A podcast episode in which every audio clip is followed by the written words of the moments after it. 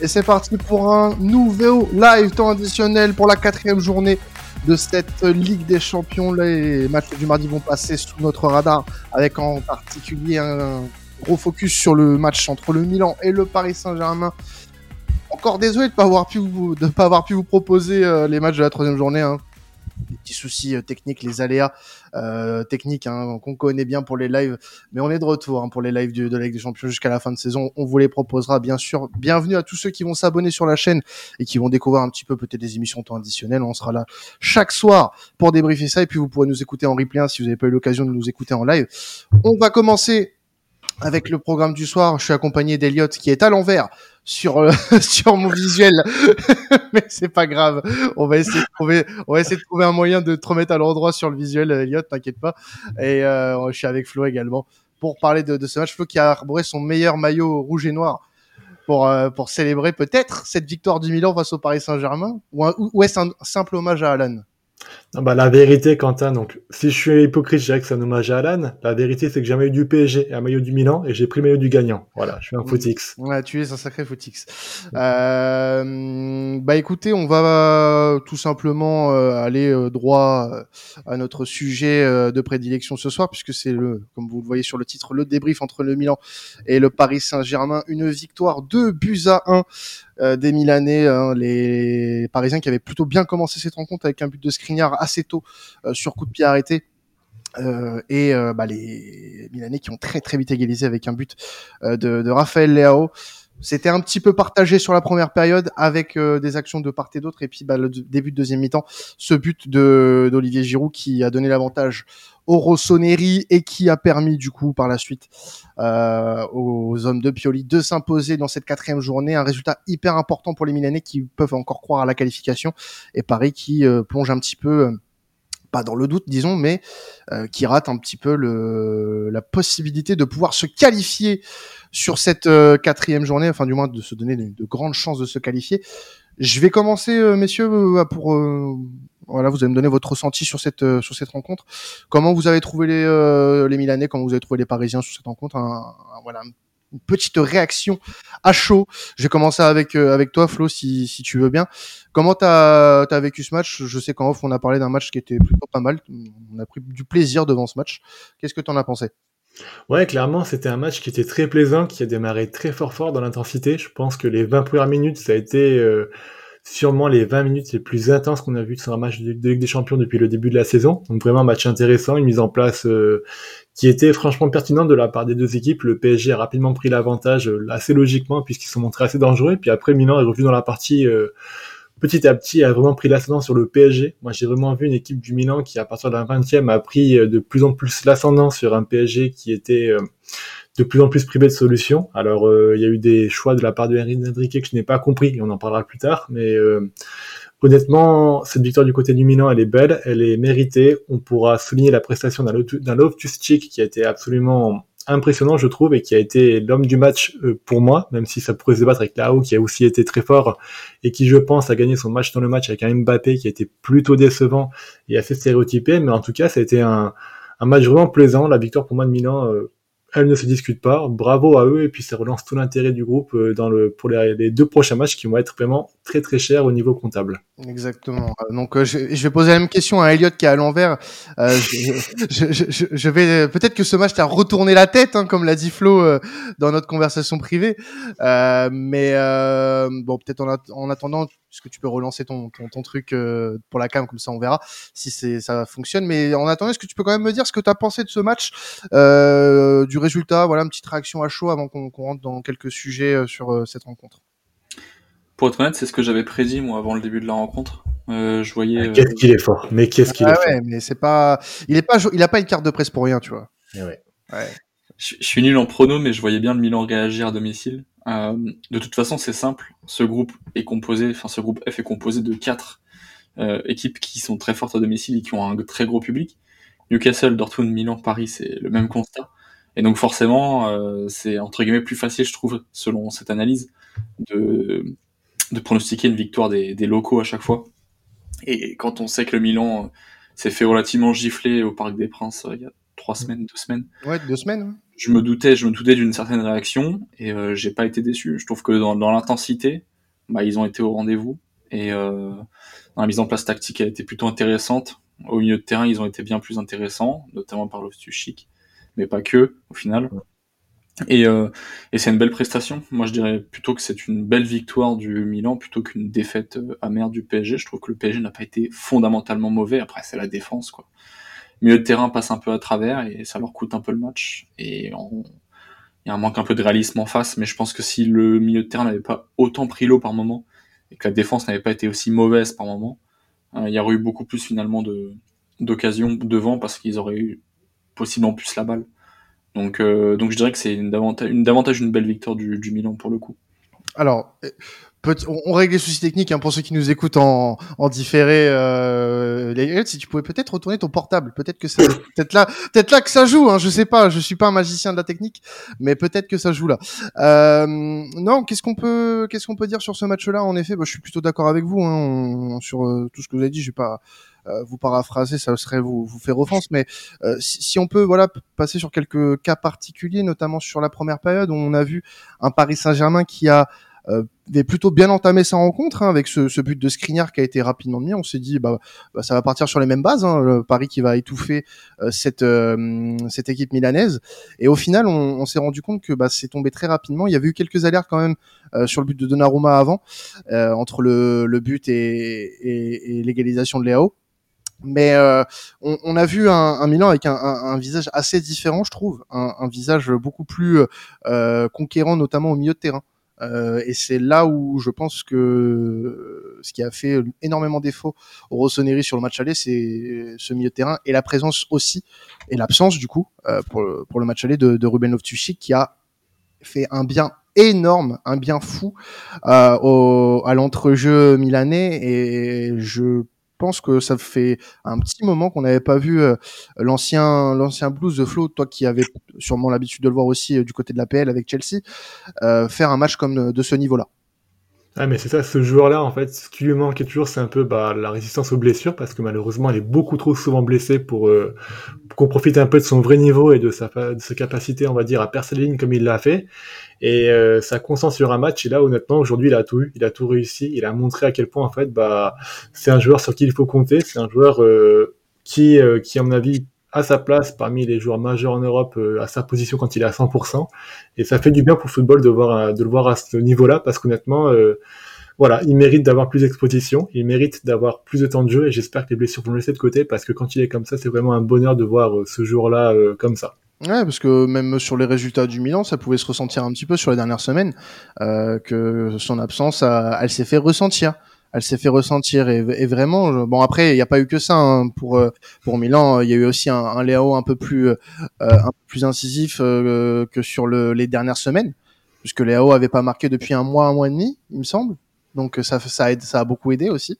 Euh, tu as eu un, un Maignan des grands soirs ce qui a ce qui a aussi manqué lors du match aller face au face au Paris Saint-Germain. Il a fait euh, quelques sorties euh, décisives euh, face à face à Mbappé, notamment en première période où où il fait une très bonne sortie devant devant son coéquipier en, en, équipe de France. C'est au-delà au-delà de bah, du fait que bah, ils aient mis plus de buts. Je trouve que aussi défensivement, il y a eu quelque chose de de neuf chez cette équipe du Milan. J'irai pas jusqu'à dire une souveraineté, mais tu vois par exemple le, la, défense Tomoritio qui a, été plutôt solide. Euh, le, le, les latéraux, Calabria notamment, qui a plutôt bien répondu au défi que, Mbappé lui a lancé. Donc euh, là où justement peut-être un, Kimi défensivement a peut-être été un peu un peu à la rue, je trouve, et euh, un milieu de terrain. Alors on, va peut-être parler aussi du match individuellement de certains Parisiens. Un, un milieu de terrain par exemple comme comme Ugarte qui est très bon depuis le début de saison. Hein, c'est pas, on remet pas en cause son son importance dans l'effectif parisien, mais euh, c'est là aussi où euh, il va avoir aussi ce, genre de match comme euh, comme apprentissage, comme base d'apprentissage pour la suite. C'est que des matchs comme ça au haut niveau, il faut pouvoir les enchaîner. Euh, tout le temps et malgré un bon match de sa part à l'aller, là au retour ça a été un beaucoup plus compliqué pour lui visiblement pour l'Uruguayen. Euh, est-ce que c'est un signe d'inquiétude pour lui? Je, je pense pas. On, on, connaît son niveau, on a vu de quoi il était capable le, avec Paris depuis le début de saison. Mais euh, est-ce que vous êtes d'accord, les gars, pour dire que ça c'est un petit avertissement pour lui, pour lui dire, fais gaffe garçon, la Ligue des Champions, le très haut niveau, euh, c'est ça. On attend de toi que tu fasses un peu mieux sur ce genre de rencontre. Elliot, vas-y si tu veux. Euh. Est-ce que, vous me voyez à l'endroit ou pas déjà? On te voit pas du tout pour le moment, mais je vais essayer de régler ça. Je vais essayer de régler ça, t'inquiète. Ok, je vais essayer après, du coup, euh, autrement. Euh, moi, je dirais que ça fait partie de l'apprentissage et que cette défaite du PSG aujourd'hui, euh, il faut pas en tirer de grands constats. Même si je sais que malheureusement, si on ouvre, si on allume la radio ou si on ouvre la télé, enfin si on allume la télé, on sait que, on sait quel genre d'analyse et quelles conclusions on aura. Mais moi, je suis persuadé que c'est pas franchement quelque chose de très intéressant. De toute façon, comme chaque année, ce qui nous intéresse, c'est de voir le PSG en huitième, quart demi. Donc euh, honnêtement, cette défaite ou pas, du moins qu'elle euh, ne gâche pas les chances de qualification, je vois pas trop le problème, surtout que derrière, en plus, euh, t'as il te reste deux matchs, même si ça va être difficile, hein, il te reste quand même deux matchs, et, je pense qu'Ougarté aura largement le temps de, de se rattraper là-dessus. C'est peut-être son plus mauvais match depuis le début de saison, donc franchement, non, moi je pense qu'il faut pas s'inquiéter, ça fait partie de, ça fait partie de l'apprentissage, il y a pas, y a pas de souci. Mm. Faut être indulgent un peu, c'est important quand même. Ouais, bah de, toute façon, bon après euh, le match n'était pas plus mauvais que, que le déplacement à, à Saint James Park. Hein, on va pas se mentir, le Paris Saint-Germain a, eu quand même euh, des moments où on a pu se dire bah ça va y aller. notamment, bah, comme je le disais tout à l'heure, il y avait ce, ce, début de match avec ce but qui a été qui a été un peu trompeur du coup, puisqu'il y a eu cette égalisation assez rapide. Et puis derrière, euh, le, le PSG qui a eu alors des situations, mais qui a pas forcément été très tranchant. Euh, je pense notamment à, un, un Dembélé qui euh, a eu a eu la bougeotte hein, sur son côté droit, mais qui a pas eu ce, dernier geste. Voilà, il y, a il y, a encore ce problème de dernier geste avec Ousmane Dembélé. Et puis un, un Randall Colomani qui, je trouve, a été plutôt transparent. Euh, je sais pas vous, euh, Flo, toi de ton côté, si t'as si t'as remarqué cette voilà cette transparence pour l'attaquant français, mais j'ai pas trouvé qu'il est énormément pesé sur les offensives parisiennes, notamment en première mi-temps, parce que la deuxième mi-temps a été un peu plus compliquée offensivement après le deuxième but, pour euh, enfin le deuxième but des Milanais. Est-ce que tu as trouvé aussi que hum, Colomani a, a manqué de, de, poids dans cette attaque parisienne ce soir? Ouais, bien sûr, ses prises de balles étaient vraiment en dessous de ce qui était attendu, et c'est ce qui lui a fait défaut, c'est qu'à chaque fois qu'il recevait le ballon, les prises de balles étaient pas bonnes, et systématiquement il se mettait euh, soit en porte-à-faux, soit il perdait l'avantage qu'il pouvait avoir, soit il perdait le ballon. Donc c'était vraiment pas un match pour lui.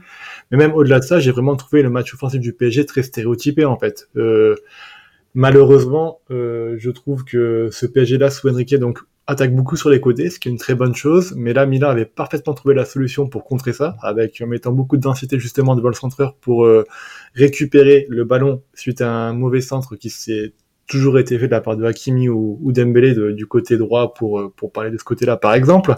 Et euh, derrière, le PSG s'exposait à des contres en fait. Et malheureusement, quand le PSG était intéressant dans le jeu, c'est justement quand le quand l'attaque était repiquée vers l'intérieur et cette trace de Dembélé qui est absolument magnifique et qui effleure malheureusement l'équerre de, de Maignan. Elle vient justement d'une de, ces actions où le PSG a un peu recentré son attaque, essayé de ne pas trop jouer sur le côté et de créer un déséquilibre en passant dans l'axe. Et une chose, c'est vraiment une chose qui a manqué.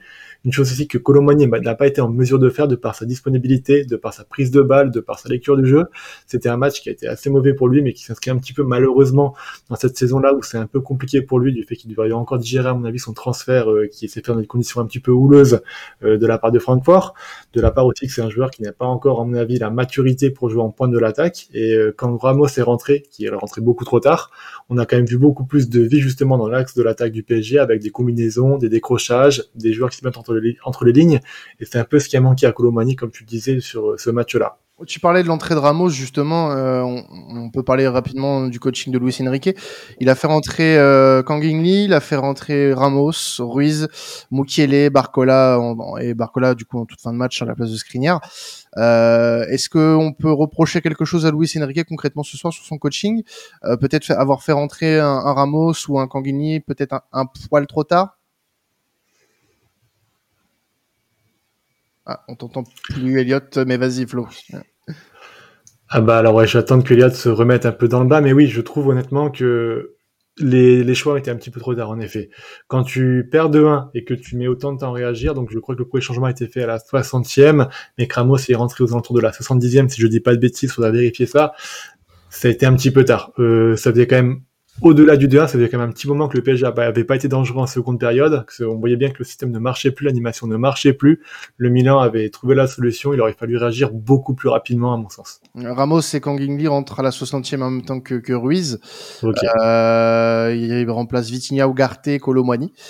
Euh, donc euh, ça peut paraître euh, bon dans le sens où il reste une demi-heure, mais euh, vu la première mi-temps de Colomani, moi j'aurais peut-être fait le changement un petit peu plus tôt pour amener un petit peu plus, enfin amener un, amener autre chose avec Gonzalo Ramos notamment à la pointe de l'attaque.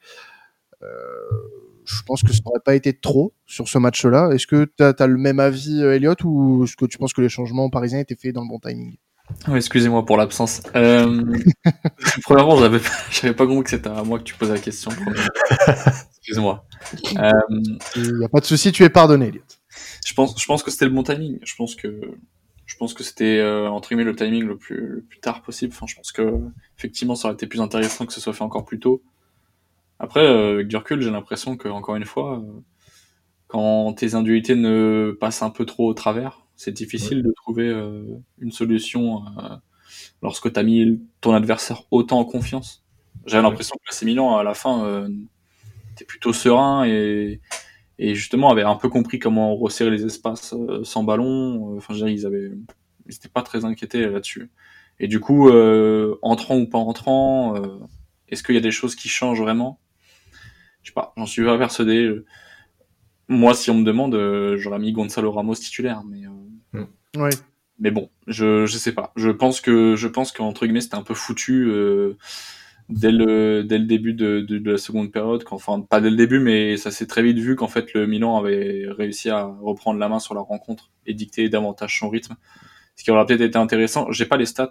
Peut-être que vous saurez me corriger, mais j'ai l'impression que le PSG n'a pas su suffisamment garder le ballon euh, à partir de sur la dernière demi-heure Là où je trouve que ça aurait été peut-être plus intéressant d'essayer de monopoliser la balle. Ils n'ont pas forcément essayé de fatiguer, je trouve, euh, suffisamment les Milanais, en fait. non, bien sûr. Alors, sur la deuxième mi-temps, on a 68% de possession quand même pour les Parisiens. Okay. Euh... Pas l'impression que j'ai eu alors alors contre 57 en première période. Sur le match en tout, ça fait 63% de possession pour pour les hommes américains. Alors peut-être que tu as eu ce sentiment-là, mais dans le sens où bah je, je pense que Paris sur la deuxième période, elle n'en a pas fait grand-chose de ce ballon. Ah ouais, trop de possession stérile. C'était pas, pas c'était pas utile, c'était pas efficace. Bah, c'est ça quand tu passes. En fait, il y a il y a une première et une deuxième période euh, en termes d'intensité émise par les Parisiens, euh, notamment en termes de de tranchant, je parlais tout à de tranchant dans les actions offensives, euh, tu finis ta mi-temps à 1,37 d'XG sur, euh, sur euh, ces 45 premières minutes où tu as eu quand même la barre de Dembélé, le but de Skriniar, les incursions d'Mbappé et la deuxième mi-temps, il s'est rien passé. T'es à 0,21. T'es à 0,21. Alors Milan fait pas mieux, hein. enfin fait pas mieux si un peu. 0,29. 0,29 avec le but de, de Giroud, mais tu vois, même avec le but de Giroud, euh, en soi, Milan n'a pas été euh, si dangereux que ça quand tu regardes un petit peu les stats, les stats avancés. Donc c'est un peu, c'est quand même un échec au final cette défaite de, du Paris Saint-Germain.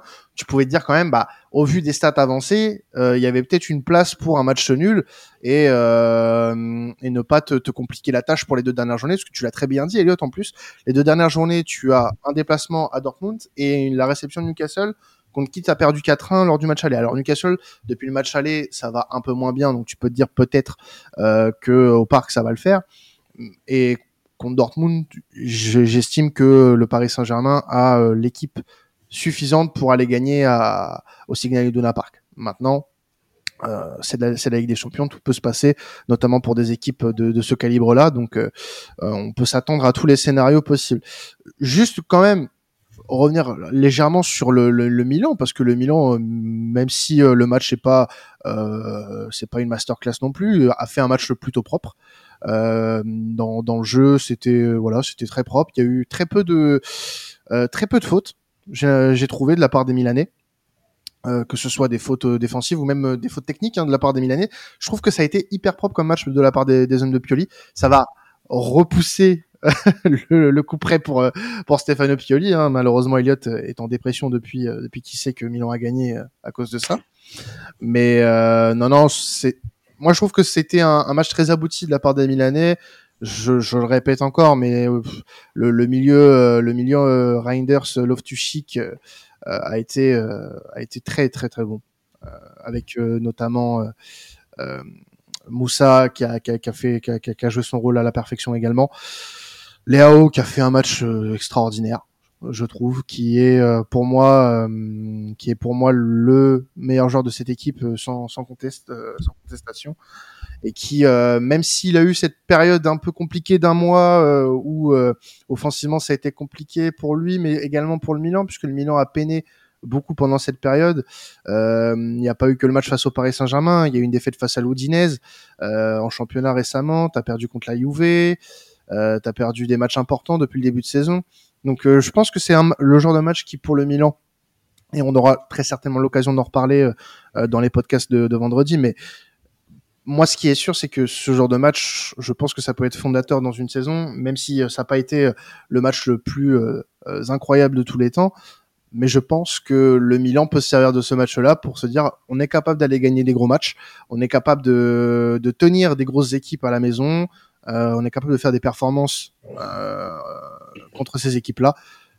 À nous de les réitérer pour, euh, pour aller chercher quelque chose. Moi... Pour vous. Ouais, vas-y, vas-y. Euh, sauriez-vous me donner euh, l'année durant laquelle le Milan avait réussi, a déjà réussi, enfin réussi pour la dernière fois, euh, à s'imposer du coup en Ligue des Champions, après avoir été mené au score? Waouh, ça doit remonter un petit moment, parce que Milan a pas eu de Ligue des Champions pendant quelques années. Euh, je dirais, je sais pas, 2000, euh, 2009, 2008 peut-être.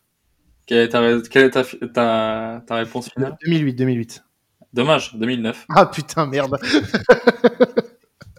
Fait chier. Bon, j'avais gagné, voilà, j'avais une chance sur deux, c'est bon. Et c'était contre qui? Le Real à l'époque, en phase de groupe. Phase de poule, ouais. ouais.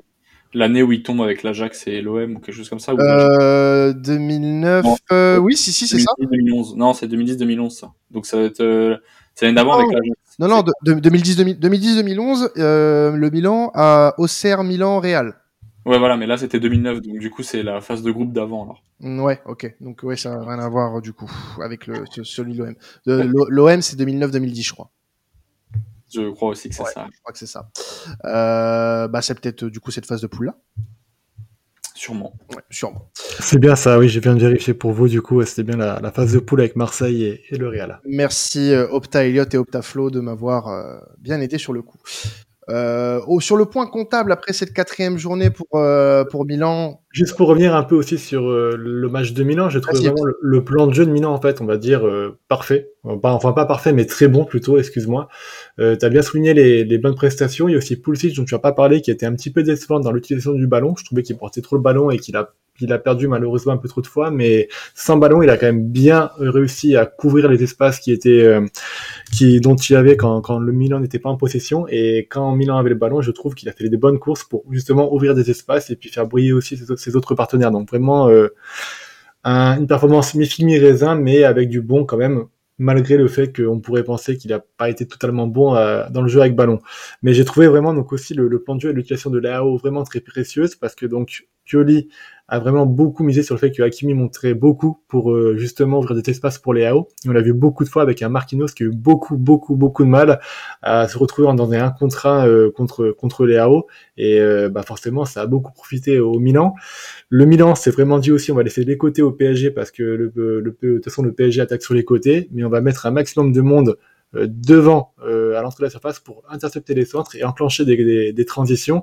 Et c'est vraiment ce qui a fait beaucoup de mal à ce PSG là. Et c'est vraiment je trouve assez intelligent de la part de Puli d'avoir joué comme ça, puisque ils ont vraiment misé tout sur les faiblesses du PSG, sur les la, la structure globale du PSG qui était quand même assez fragile du fait de la mauvaise forme aussi donc du milieu de terrain. Donc c'est vrai que euh, on a parlé de Ougarté qui a pas été très bon, mais Zaire Emery malheureusement n'a pas été non plus à son avantage. C'est aussi normal, il est jeune, il apprend et euh, faut pas non plus le jeter la pierre. Mais en tout cas, le, la dominance de, du milieu de Rangder et de loftus ont vraiment profité à la transition milanaise et au fait que bah, le Milan a pu exploser derrière en transition. Et puis bon, faudrait aussi parler de Giroud. Et puis du coup, bah, Elliot avait une question sur euh, l'histoire du football.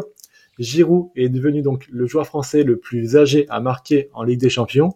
Savez-vous par qui ce record était détenu auparavant? Par lui-même? Non. euh, je sais euh, c'est récent? Non, c'est pas récent. C'est plus. Euh, ça date d'il y a à peu près 20 ans, on va dire. 20 ans, 20 ans, 20 ans. C'est quoi la question, excuse-moi? Alors, Giroud est devenu le joueur français le plus âgé à inscrire un but en Ligue des Champions. Qui était le détenteur de ce record-là auparavant? Ah oui, en plus j'ai vu passer ça tout à l'heure. Merde. Euh, Il y a 20 ans, putain. Euh... Allez, je... indice, il a gagné la Coupe du Monde 98.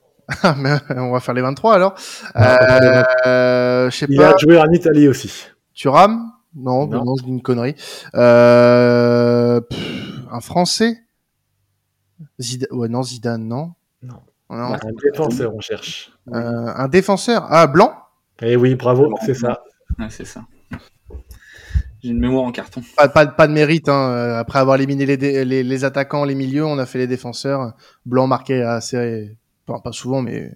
Écoute, tu l'as eu. Ne te, ne te dénigre, dénigre pas, Quentin. Tu as eu Non, une réponse. Deux Deux bonnes réponses Deux déjà. bonnes réponses, oh là là. T'es le vainqueur de la soirée, en fait. Je Voilà. suis pas l'animateur de cette émission pour rien. Oui. Euh, salut Gualtiro qui est sur le chat. Merci à toi de, de nous suivre et puis il demande où est passée la cam d'Eliott. Euh, Elliot et, et la technologie, ça fait deux, j'ai envie de te dire, malheureusement. Ouh là là, hop, hop, hop, hop. Si, si. Alors, en début de live, tu as commencé à faire comme les vieux, à dire tout ce que tu faisais, tu commentais alors le téléphone. Ouais, on, aurait- on- on aurait dit Alan, on aurait dit Alan. C'est vrai. Ah, c'est- quand même terrible. Ouais, du coup, euh, un point comptable avant de passer sur euh, les autres rencontres qui ont été assez importantes sur cette quatrième journée, sur cette soirée du, du mardi. Euh, pour le non, avant de faire le point comptable, je, je veux quand même qu'on parle de, de Newcastle, euh, de Dortmund Newcastle, les gars, puisque mine de rien, ça a été un, un résultat assez important pour le pour le match de ce soir. Dortmund qui s'est imposé 2-0, euh, une nouvelle victoire pour les, les hommes de Terzic sur euh, sur Newcastle. Un match qui a été plutôt, euh, qui était à 18h45, donc qui bah, de le- nous a permis de le suivre euh, pour euh, la plupart.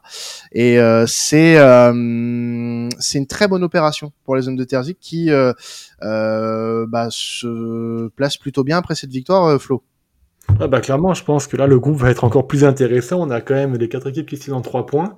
Euh, c'est dommage pour Newcastle, mais je pense que Newcastle a eu vraiment le contre-coup du match contre Arsenal, où ils ont eu un match très engagé. Euh, ils ont laissé beaucoup de traces, et on parlait justement dans le podcast euh, Première Ligue de la semaine passée que le banc était limité côté Magpies, donc forcément, malheureusement, ils l'ont payé. On a senti quand même un manque de fraîcheur de leur part. Il y avait beaucoup, beaucoup d'espaces qui ont été laissés et qui sont assez inhabituels quand on sait que Edio est vraiment très fort pour, pour battre, euh, pour bâtir un bloc bas qui laisse peu d'espace. Et euh, bah, c'était très rare de voir Newcastle s'exposer comme ça. Et bah, Dortmund en a très bien profité et bravo à eux. Très très beau match de leur part. Euh, a mis un but à mon avis et ça fait plaisir à voir parce que bon, euh, c'est un joueur qui, malgré son inconstance, a quand même franchement du talent. Donc c'est vraiment cool de, de le voir revenir au top. Et euh, bah, clairement, bah, là, les prochains matchs vont compter très très cher. Euh, je suis un petit peu inquiet pour Newcastle parce que donc du fait de ces absences-là et puis du mois de novembre et de décembre qui les attend, qui va être absolument démentiel, euh, j'ai peur qu'ils y laissent des plumes euh, malgré tout le talent qu'ils ont. Voilà, le PSG pourra peut-être en profiter au Parc des Princes. En tout cas, le, le, PSG Newcastle, à mon avis, va vraiment être déterminant pour, euh, on va dire, éliminer une des deux équipes. Je pense qu'on aura une première finale avant l'heure. Alors, je, je, je sais pas si tu as vu le match, toi, Elliot. Je, je vois un peu partout des, des, des notes assez flatteuses pour le match de euh, le match de, de Karim Adeyemi notamment. Euh, moi, je trouve pas qu'il. Alors, malgré la passe D pour euh, pour Julian Brandt sur le euh, sur le 2-0, je trouve pas qu'il fait un match si bon que ça. Euh, dans le sens où bah, il fait une première mi-temps pour moi qui est qui est pas bonne du tout, euh, malgré le fait que bah, Dortmund euh, mène à la, à la mi-temps 1-0. Euh, j'ai pas trouvé qu'il ait fait un si gros match que ça. Moi non plus. Ouais, non mais je, te pose la question parce que en fait je vois un peu partout sur tous les sites euh, de notation qu'il a une bonne note. Alors bon après les, trucs flash enfin sans manquer de respect à Flashscore euh, les, notations Flashscore SofaScore ça peut avoir des limites là-dessus. Mais euh, même les gens sur Twitter avaient l'impression de dire qu'il avait fait un plutôt bon match. Je suis pas forcément d'accord avec avec cette analyse là je trouve que ça a été plutôt brouillon.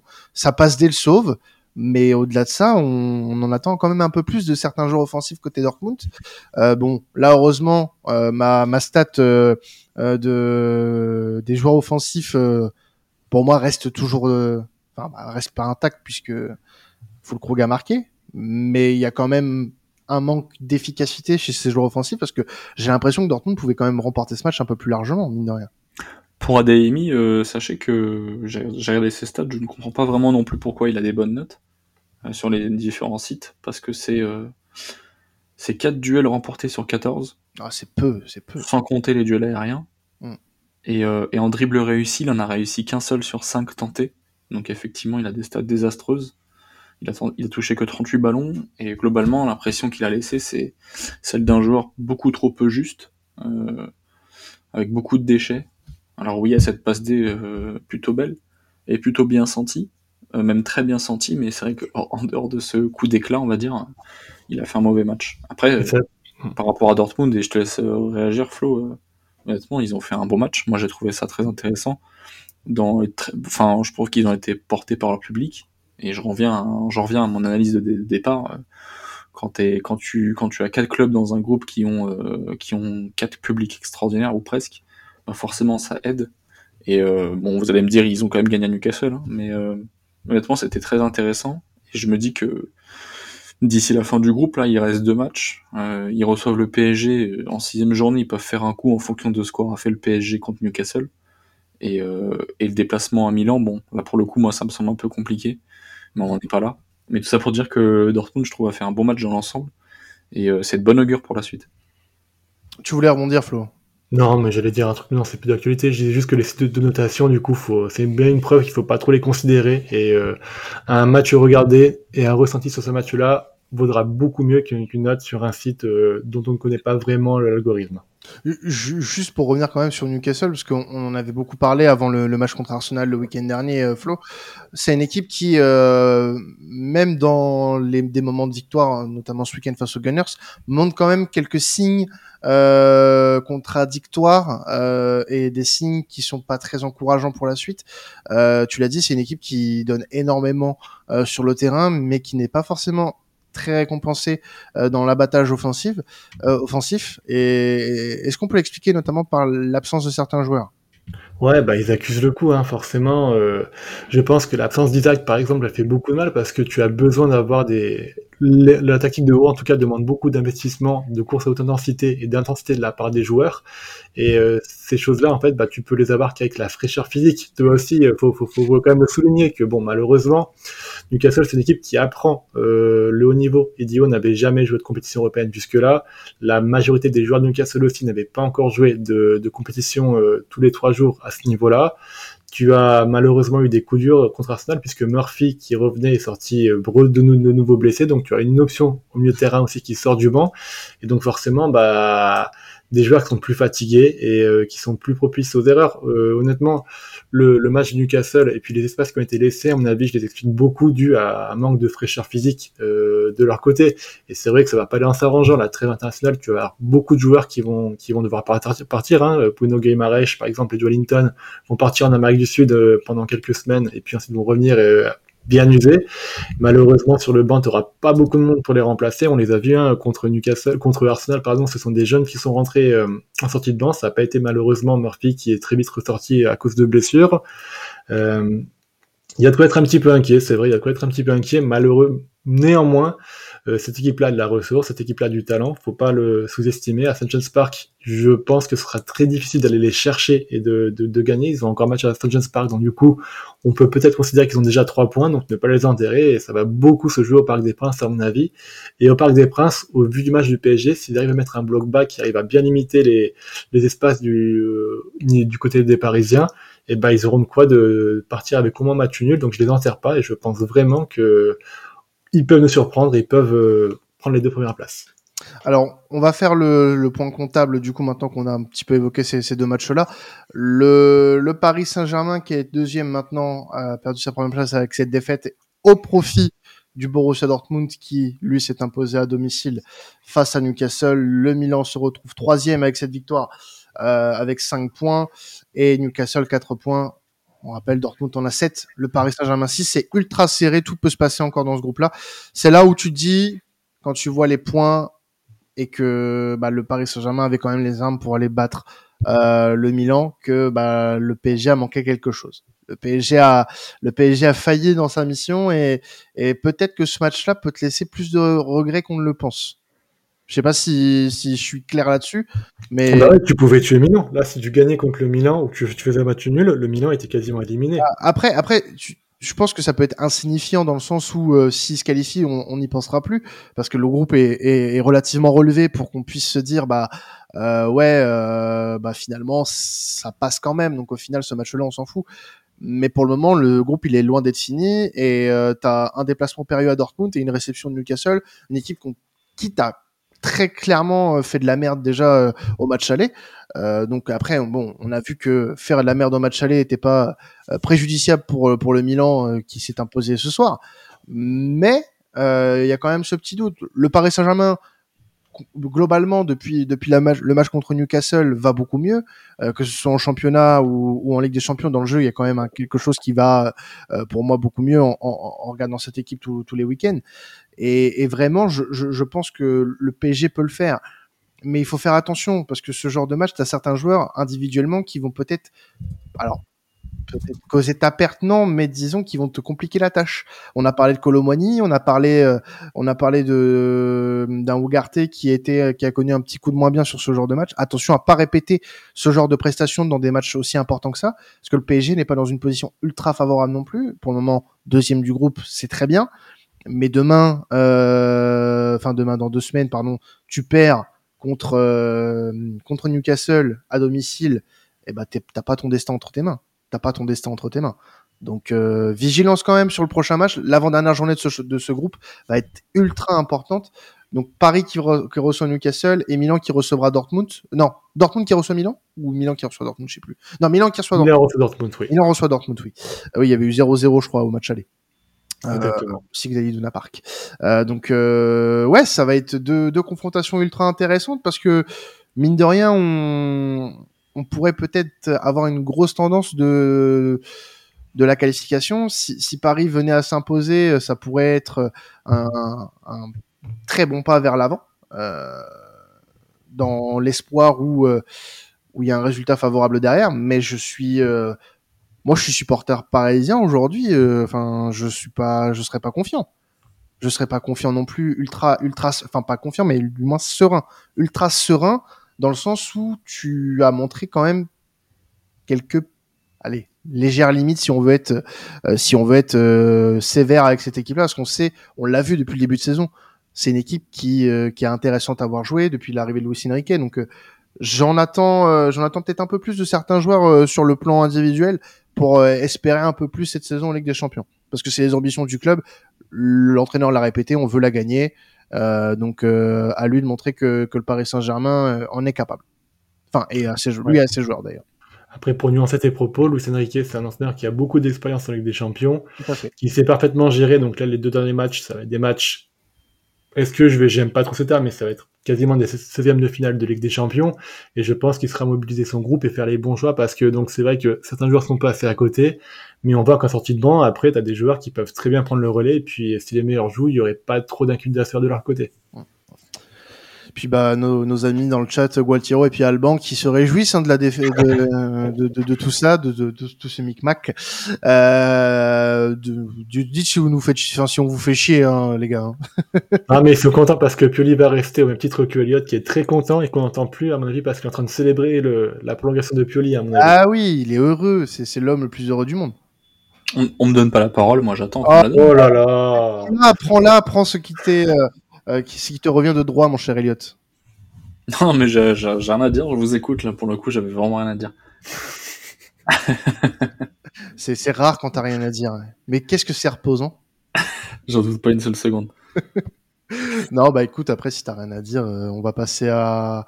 aux rencontres du soir. Si vous le voulez bien, messieurs, on va commencer avec euh, que je reprenne mes résultats, avec les résultats du groupe du groupe, du groupe, du groupe, que je vous dise pas de bêtises. Du groupe E, l'Atlético qui s'impose 6-0, c'est le carton de la soirée euh, contre contre le contre le Celtic avec un très très gros match d'Antoine Griezmann encore une fois, un doublé euh, pour euh, pour l'international français qui est sorti à l'heure de jeu. C'est on, on, vit vraiment une saison où Antoine Griezmann et tu l'as très bien dit Elliot ce soir dans, dans tes tweets, où euh, il nous fait vraiment un début de saison digne d'un top 10 mondial. Et il est pas dixième. Bah moi j'arrive pas trop à le situer. mais euh, parce que après il faut aussi, je pense, être euh, faut, faut, faut canaliser un petit peu dans le sens où c'est le Celtic en face. J'adore ce club, mais on sait très bien que la, la différence entre un club comme l'Atletico et un club comme le Celtic aujourd'hui. Et ils ont pris un rouge rapidement. Aussi. Mais il n'empêche que oui, euh, Griezmann est dans la lignée de sa saison dernière euh, et, de, et semble de nouveau de plus en plus fort. Euh, il est le guide de cette équipe de nouveau. Je veux dire, euh, il est de, plus, de nouveau de plus en plus impactant euh, dans le dernier geste, là où justement euh, pendant plusieurs années il a un peu disparu.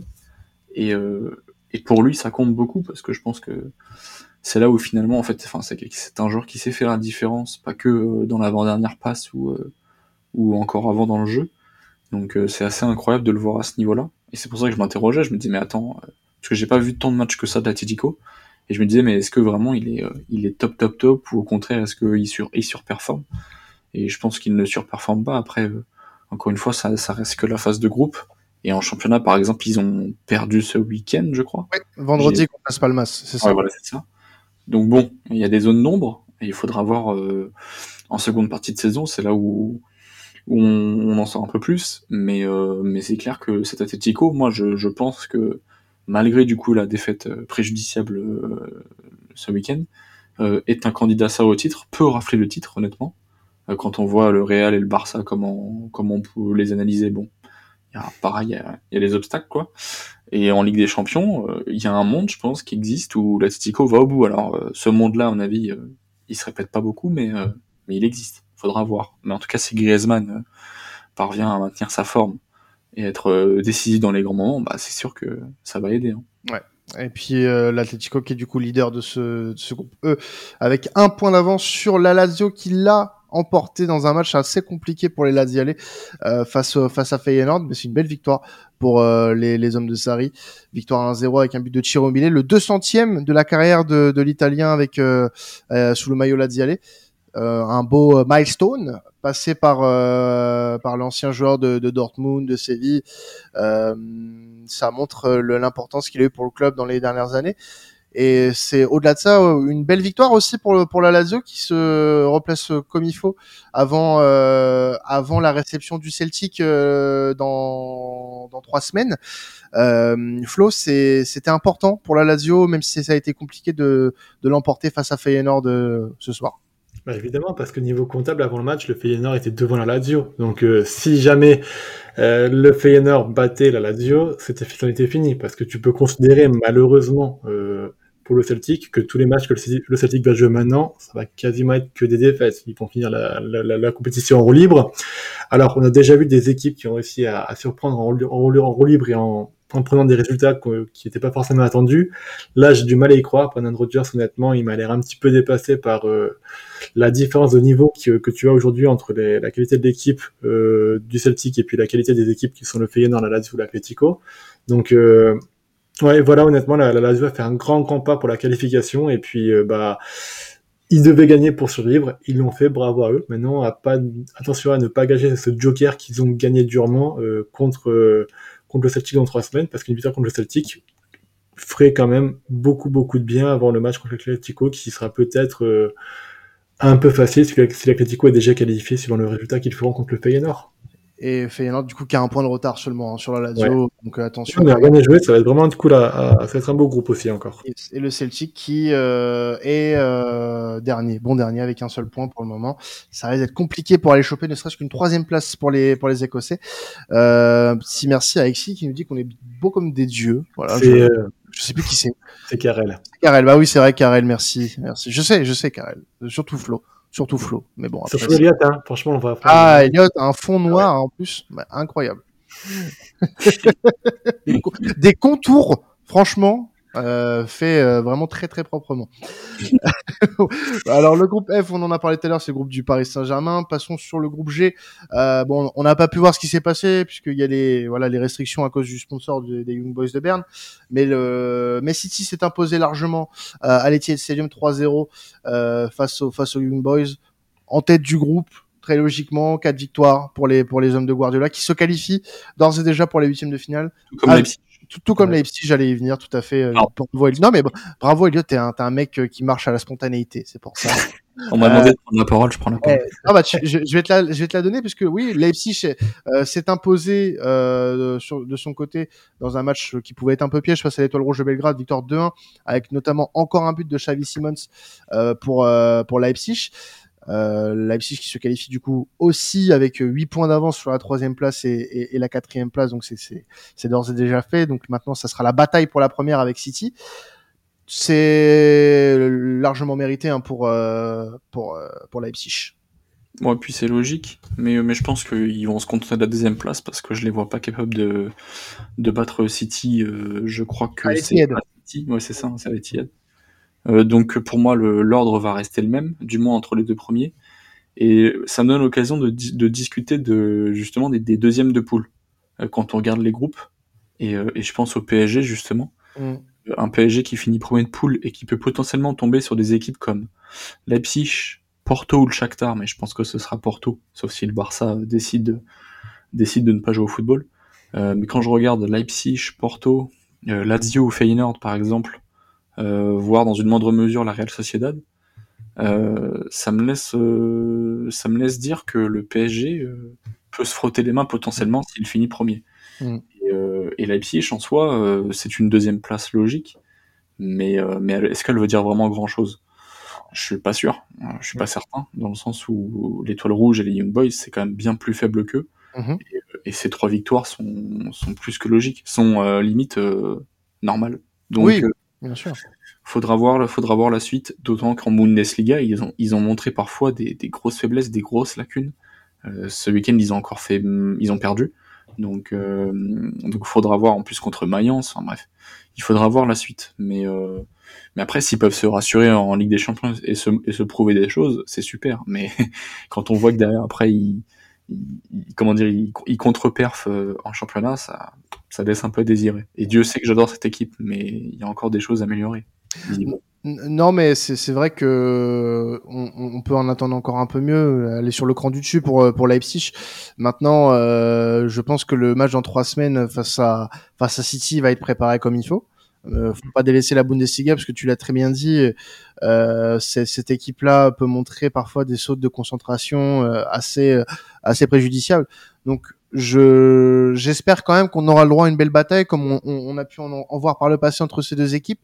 Euh, le match aller m'avait laissé un petit goût amer quand même parce que j'avais pas l'impression qu'il y avait euh, un gros duel entre entre Leipzig et les Citizens. J'espère que le, le, tir sera corrigé, qu'on aura une plus grosse bataille, même si euh, euh je les emmène pas vraiment large face à face à face aux hommes de Guardiola. Mais dans la disposition actuelle et vu les premiers de groupe, c'est vrai que être deuxième de ce groupe-là, c'est pas non plus une honte. Et puis ça te laisse un huitième de finale peut-être ouvert euh, quand tu regardes les autres équipes qui peuvent se qualifier en, en premier.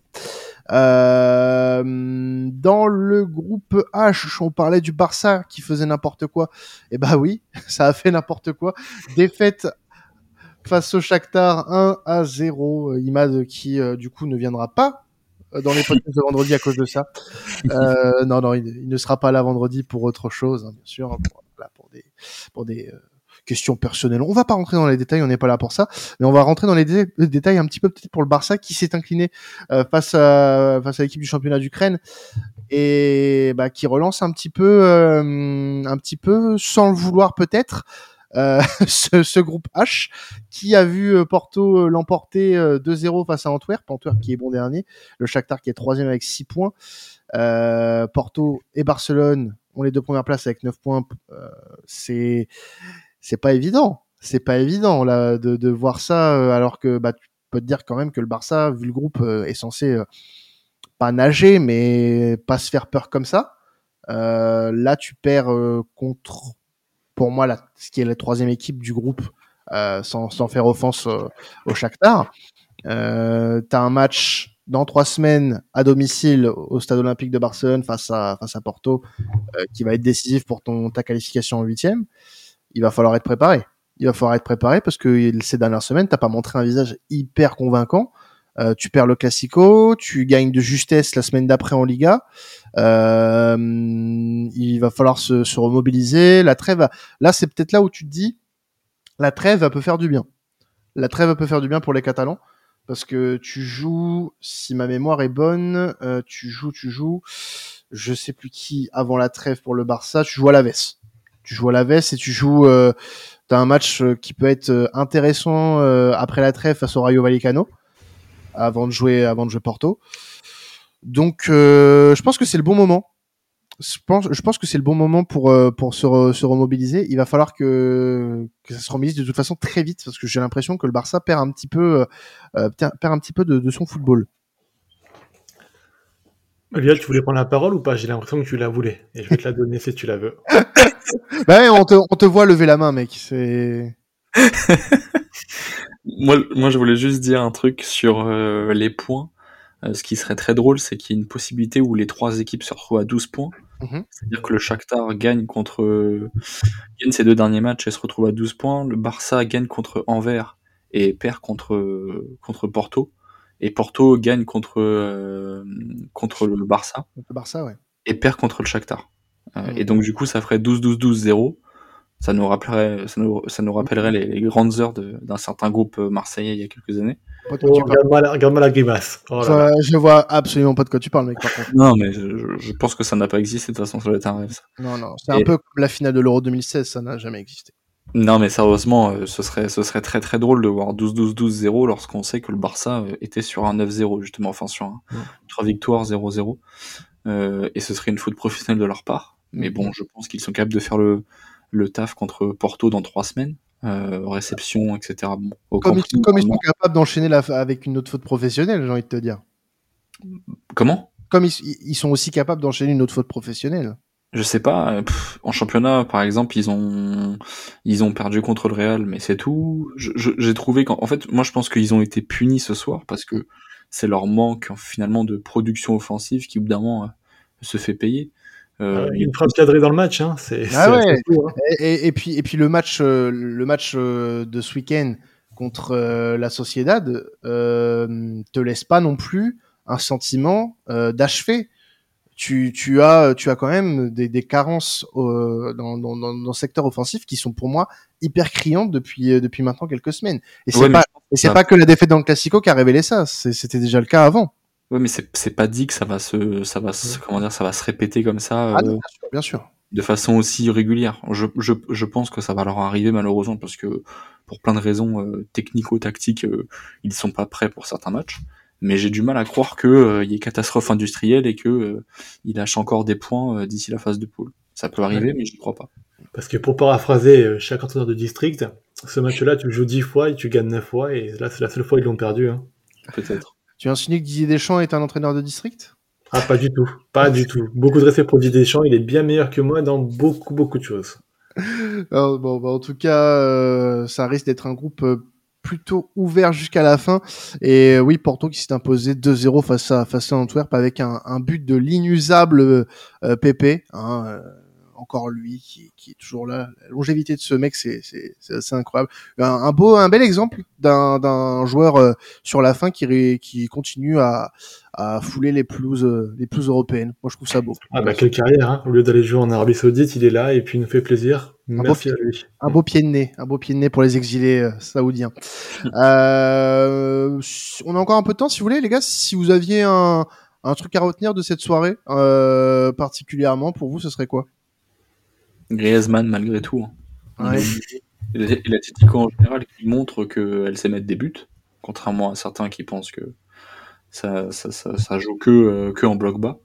Euh, je trouve que, encore une fois, je trouve que là, c'est un beau témoignage de cette Atletico euh, version 2023-2024 qui euh, a des choses à, à revendre. Et euh, quand tu vois euh, euh, globalement l'animation de jeu de Simeone avec, euh, avec ses joueurs comme bah, Morata, qui fait quand même une bonne saison jusqu'à maintenant, qu'on en dise, Griezmann donc, euh, au milieu de terrain, t'as le jeune, enfin le milieu de terrain, je sais pas s'il est vraiment milieu de terrain, mais t'as le jeune Riquelme qui commence à, prendre de l'épaisseur dans l'équipe. Euh, je trouve que c'est ça qu'il faut retenir, c'est que l'Atlético de Madrid pourrait être euh, un sacré, un sacré éventail au printemps. Et il faudra voir. euh, encore une fois, c'est, je trouve que c'est un peu le même délire que le PSG, c'est-à-dire que si l'Atlético euh, tombe sur, je sais pas moi, euh, un FC Porto en huitième, bon, alors c'est pas fait, hein, Porto peut se pourra se qualifier, mais, mais l'Atlético de Madrid, si, si, si euh, il tombe contre un match, enfin, s'il a un tirage abordable dès les huitièmes, peut vite se retrouver en quart et, et faire peur à pas mal de monde. Quoi. Donc, euh, dans l'Atletico, vraiment, j'ai hâte de voir comment, comment ça va se finir, du moins jusqu'à la fin de la première la phase aller. Quoi.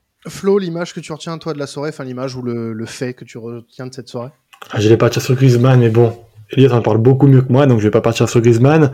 On va partir sur Manchester City. Alors, Carler on a très bien parlé euh, durant le podcast Première Ligue de la semaine passée, où c'est une équipe qui est sûre de sa force, qui est vraiment très tueuse. Non, c'est il y a deux semaines pour le derby de Manchester, excuse-moi, mais en tout cas, il avait dit ça. Et euh, on n'en parle pas beaucoup, mais il faut la bonhomme de chemin. On avait une frayeur, par exemple, pour Erling Haaland le week-end dernier, qui est sorti sur blessure et on pensait qu'il était en perte de vitesse. Bah, il a mis un doublé contre les Young Boys, donc euh, c'est une équipe qui reste quand même, mon avis, favorite de la Ligue des Champions et qui le démontre on va dire, centre d'appréhension qui assume complètement son statut et qui va être très difficile à prendre. Donc j'attends de les voir un peu bousculer, mais pour le moment, c'est vraiment très très fort. Et puis, euh, pour revenir au match qu'on a quand même supervisé, je vais quand même parler d'Olivier Giroud, parce que ça fait quand même plaisir de le voir au top, ça fait plaisir de le voir marquer un but, ça fait plaisir de voir qu'il mène encore son, son, équipe à, à 37 ans passés, donc bravo à lui, même si on aurait pu parler de Loftus-Cheek, moi j'ai envie de, de faire mon chemin et de parler de, de Gigi. Bah moi, je vais rester dans les vieux, hein. je vais rester sur PP. Hein. Euh, D'ailleurs, euh, Alban nous a amené une petite stat. il est devenu le plus vieux buteur de l'histoire de la Ligue des Champions. Eh ben. Euh, avec ses 40 ans, ses 40 ans bien passés. Voilà. C'est assez incroyable comme stat quand même. Mmh, ouais, c'est quand même fou. Et puis, bah, encore une fois, hein, la longévité de ce mec, elle est folle elle est folle. Donc euh, bon, grand bravo à lui et puis bah Porto qui euh, se replace du coup très bien dans, dans la course au huitième grâce à notamment ce but de, de Pépé. Euh, bah écoutez, merci à tous, euh, merci à mes intervenants du soir, hein, Elliot et Flo. Euh, Elliot qu'on n'a jamais vu sous cet angle, hein, merci à toi. nous avoir proposé cette, cet angle de toi et euh, un Flo, voilà encore une fois très très très bon, un costume qui lui va très très bien. Euh, merci à ceux qui nous ont suivis ce soir en, live et puis à ceux qui nous suivront euh, en direct. Hein. donc pour ceux qui, qui n'ont pas écouté, bien sûr, ça sort quelques minutes après la diffusion en live, comme chaque fois qu'on vous diffuse du contenu sur Twitch. Vous pourrez nous retrouver pour ceux qui nous écoutent demain, euh, 23h même heure pour euh, bah, discuter Ligue des Champions de, des matchs du mercredi. Et puis euh, bah, on se retrouve vendredi matin pour les podcasts hebdomadaires, les derniers avant la trêve de novembre. C'était additionnel. Passez un excellent, une excellente semaine, pardon, de football. Ciao tout le monde.